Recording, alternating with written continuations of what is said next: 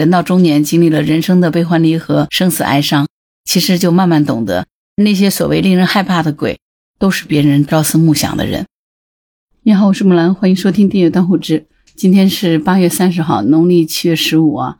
道教称之为中元节，佛教称之为盂兰盆节，而民间呢俗称鬼节。七月半，这个中元节呢，主要是包含有三个元素啊：祭祀祖先的孝道，救赎游魂的宗教慈善。还有呢，在岁时行乐的表演和观赏。尽管这个节日有着浓厚的道佛两教的色彩，但是中元节最初的来源呢，却带着深刻的儒家记忆。关于中元节的这个起源传说，很可能是源于一个祭祖的节日。直到魏晋南北朝的时候呢，随着佛道二教的渗入，最终形成了中元和盂兰盆节的节日形式。而祭祖呢，又和秋长密不可分。孟秋实祭在先秦的时候呢，就已经施行了。古人在农历孟秋七月，农作物成熟的时候，为祖先奉上新获的瓜果、蔬菜、谷物、粮食，谓之秋尝，或者是见新尝新，也就是在秋天让祖先尝尝新的意思。这个秋尝还是亲朋好友相聚品尝收获的日子。这种带有喜庆色彩的节日气氛的习俗呢，在现在的一些地方也是依旧存在的。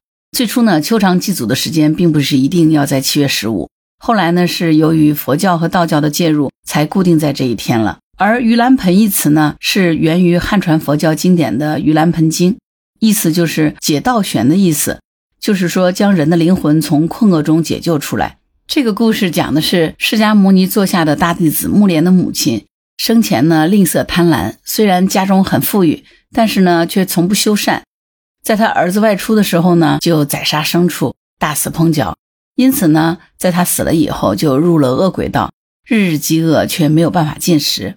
木莲知道了以后呢，心中就很不忍，于是呢，就偷偷给母亲送饭吃。没有料到，这个饭刚送到他母亲嘴边，便化为了焦炭。木莲无计可施呢，于是就向佛祖求助。佛祖呢，就告诉木莲说，在盂兰节的当天呢，可以借助十万僧众超度他母亲的亡魂，让他得以摆脱恶鬼道。后来呢，这个就形成了一个习俗。每年的鬼节都会有僧侣超度亡魂，最终呢，这个节日就形成了盂兰盆节。颜之推的《颜氏家训》当中曾经记载，子孙是可以借助盂兰盆节报答父母的恩情，表达孝心的。魏晋南北朝之后呢，这个节日随着佛教的普及，开始广泛的流行了。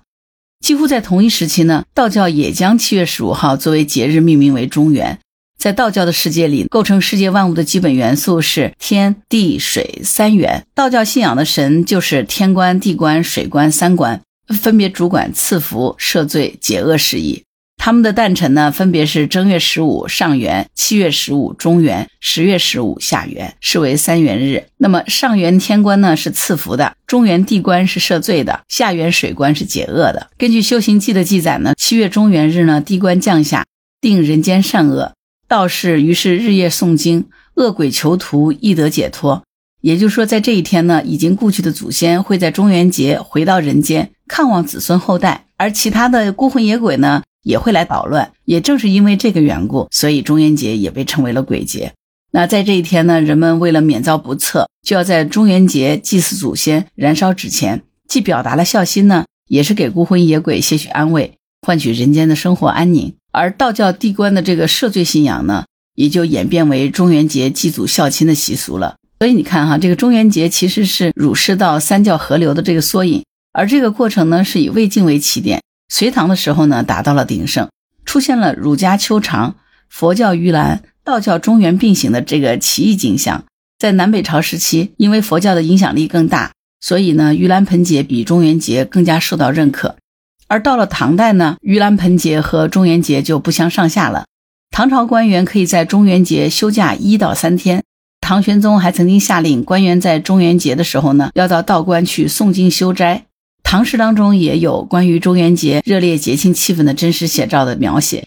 从北宋开始呢，中元节就取代了盂兰盆节成为主流。这个节日的宗教色彩呢，也逐渐淡化，从宗教走向了民俗。节日的色彩呢，趋近于清明节了。从历史的资料记载来看呢，中元节的前几天，人们一般都会准备纸糊的祭品，在前一天呢，准备秋长的果品，当天早上呢，把素食放在供桌上。而各家如果城外有新坟的呢，就会去祭祀扫墓，朝廷呢就会举行公祭大会，祭奠前线阵亡的将士，晚上的祭祀仪式结束以后呢，人们还会去勾栏瓦斯光夜市，观看木莲救母的杂剧。夜市呢热闹非凡，官府呢还会在河边放莲花河灯，祭祀江海鬼神。到了明清时期，中元节的习俗就更为世俗化了，放河灯更是盛况空前。清朝时候的人们甚至还有这种“绕城秋水河灯满，今夜中元似上元”这种说法。所以总的来说呢，中元节起源于佛教的盂兰盆会。后来经过道教的加入，在七月望日、秋长祭祖的古代习俗上呢，不断演变成了一个民俗节日。中元节在南北朝到隋唐时期逐步形成，在唐宋之际呢，就发生了重大的变化，逐渐褪去了外来的宗教色彩，向民族化、世俗化的方向发展，成为佛道儒民俗相互借鉴、相互融合的一个产物。不过提到中元节，小的时候呢，总是对中元节感觉莫名的恐惧。因为老人会讲这一天是鬼节不吉利之类的，但是人到中年经历了人生的悲欢离合、生死哀伤，其实就慢慢懂得那些所谓令人害怕的鬼，都是别人朝思暮想的人。这个中元节呢，我觉得是生者和逝者的交汇，也是情感的寄托和慰藉。理解了中元节的意义，其实也就慢慢读懂了它背后的庄严敬畏以及温情慈悲。咱们中国人讲呢，视死者如视生。对待死去的人，就像对待活人一样，要恭敬妥帖，衣食住行样样周到。所以中元节祭祀祖先，让先祖尝到刚刚收获的粮食，祖先就会对后代家人进行庇护，免灾接福。人到中年以后，我们开始渐渐的能够听到亲人朋友离世的消息，逝者已逝，阴阳两隔。中元鬼节反而成为为数不多的团圆了，怀念去世亲人，寄托沉痛的哀思。其实行祭礼并不是因为鬼神真的存在，只是它会让我们的心灵有所皈依，让我们的感情得以寄托，对吧？为逝去的亲人焚烧纸钱，也不过就是希望他们可以在另外一个世界能够免受贫乏之苦而已。在焚烧纸钱的时候，是需要写包袱单子的，在纸钱包袱上会写上家族三代乃至于七代的祖先的名字。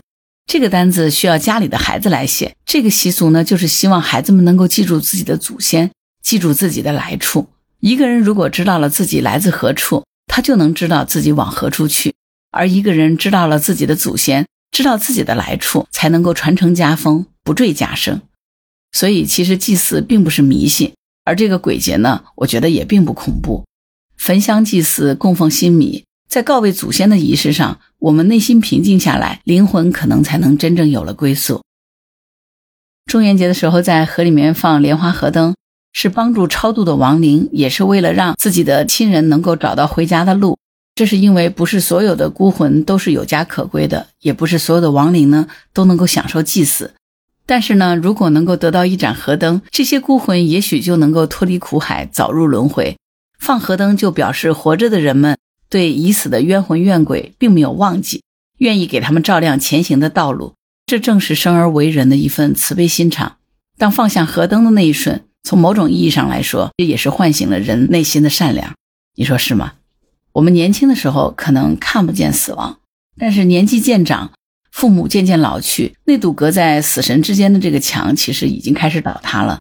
我们也许就慢慢看清了死神的模样。孔子说：“未知生，焉知死？”劝诫人们少去纠结这种虚无缥缈的死亡。希腊人说：“向死而生。”一个人如果能够真诚地面对死亡，他可能就能真正的明白生命的可贵。正是因为有死的恐惧，我们才有生的眷恋。